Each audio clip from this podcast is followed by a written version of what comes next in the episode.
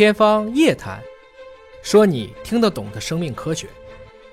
欢迎各位关注我们今天的《天方夜谭》，我是向飞。今天呢，为您请到了两位专家，一位呢是医学遗传学的专家，博士生导师，世界卫生组织遗传病社区控制合作中心主任黄尚志老师。黄老师你好。嗯，大家好。另外一位也是黄老师，这位是呃我们的博士，也是在华大基因从事遗传咨询工作的黄辉老师。黄老师你好，大家好。现在的市场上的这种基因检测啊，有临床级别的，那就是需要医生的介入，最终是给到这个医生做诊断的一个参考的。对。那么还有一种呢，完全就是娱乐级别的啊，可能就在互联网上卖。然后呢，你花几百块钱就能够做一个看似全基因组的检测，或者不叫全基因组吧，就是告诉你好多信息啊，什么身高啊、发色啊、单双眼皮啊，能不能喝牛奶啊，有没有什么晚年的这个老年退行性疾病啊，什么都告诉你。嗯。而且它还不停的更新，经常这个一上去之后一刷新，又有新的人在你的这个基础之上又开发出了一个新的，比如说你睡眠好不好，比如说你什么什么好不好，您觉得有点像算命一样的这种检测啊，它具备指导价值吗？还是说一看一笑一乐呵就完了，这就看你怎么理解这个受众怎么把它当成一个事情来做。当然，医学检测呢是要管理的，做了靠谱不靠谱，行业也要管理。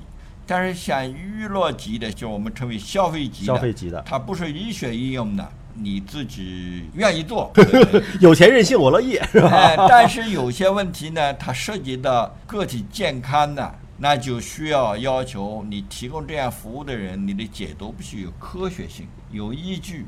那么这种依据呢，我们现在在讨论了。前些日子我们也开了个沙龙，就是消费级的沙龙。我们就希望这样做的时候，能够把你解释时候使用的这些数据库，更多的应该是中国人的。现在在中国人的这数据库呢，还不那么完备，常常用的白人的国外的数据库，所以他就要看到外国人和中国人之间的差异。嗯，这是一定是存在的，所以在这也要注意这一点，可能有点偏。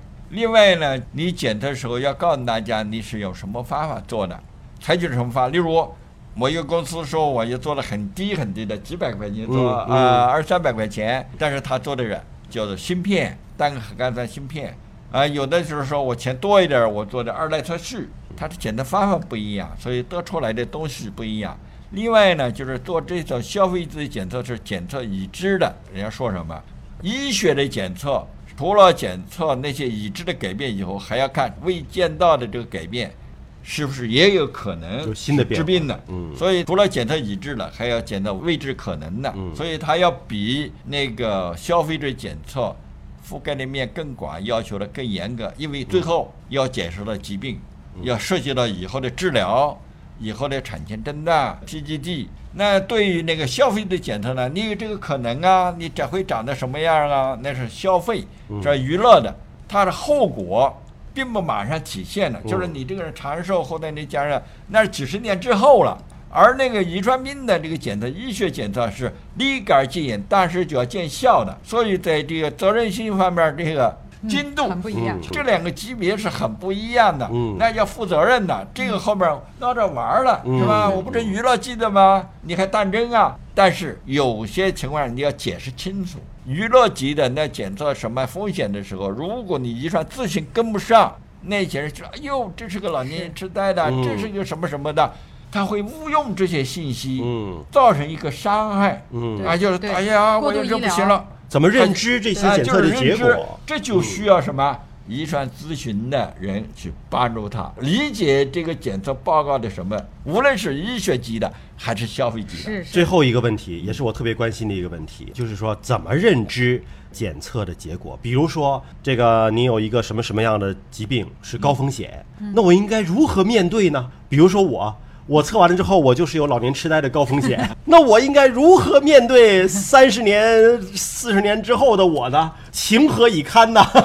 对，是不是每天就得揪着这颗心，然后担心着那一天的到来？首先要看您那个点到底风险如何，对，很高呀，靠不靠谱？就是很高的风险。像易感疾病的高风险的点啊，我之前解读过报告，它那里面出现的那些点，它的人群频率都达到了百分之五十，是什么意思呢？就是百分之五十的人携带跟您一样的。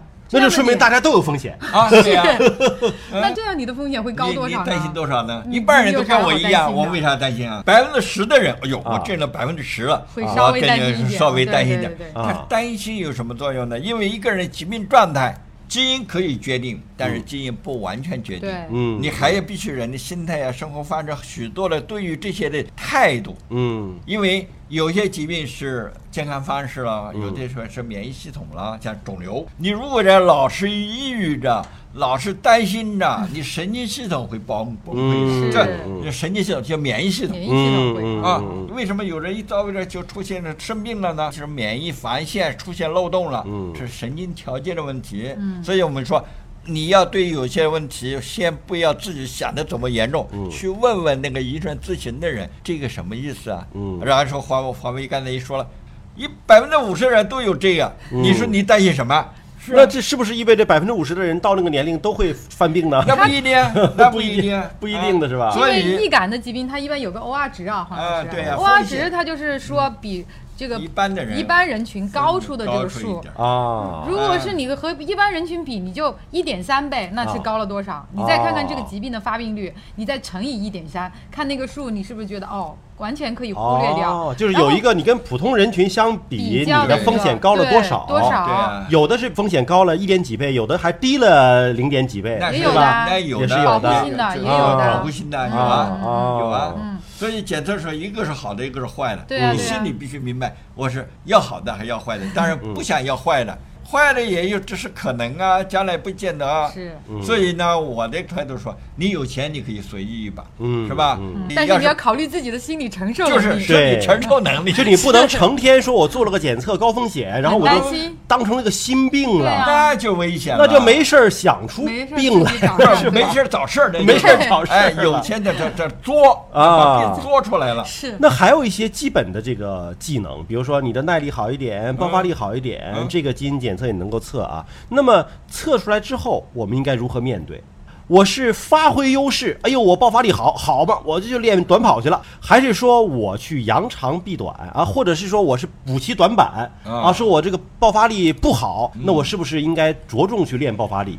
耐力好，耐力就不练了你，看所以是黄老师都叹了一口气，就是说你在想这些问题杞人忧天是吧？一般人你想的这个干什么呢？啊对呀那运动员嘛可就说选到苗子的时候，爆发力不好，不能做短跑的，耐力肯定做马拉松去行。嗯一般人说我干活累了，我去歇会儿呗，啊，是吧？顺其自然就好了，是啊吧？你自己说你有多大的这胃，你拿多大的碗，这不是平常就是这样吗？啊一般人不用担心这个，而且刚才也跟那个易感的疾病一样，就是说，你看看它的科学根据是什么？嗯。你比普通人高了多少？你可能只高了零点几，或嗯者是一点二倍，以为自己爆发力很好，结果就是高了零点几倍，对 对对。没好哪儿去，对对对，或者只是差了一点点。啊嗯，这些啊科学性其实不是那么强的，嗯该怎么活还是怎么活。嗯 明白了，健康的生活方式是很好，是就是是管住嘴，迈开腿，对对对。对。啊，多运动，但是呢，也不是使劲儿跑步，过分的运动也是损伤，起码你的腿会损伤。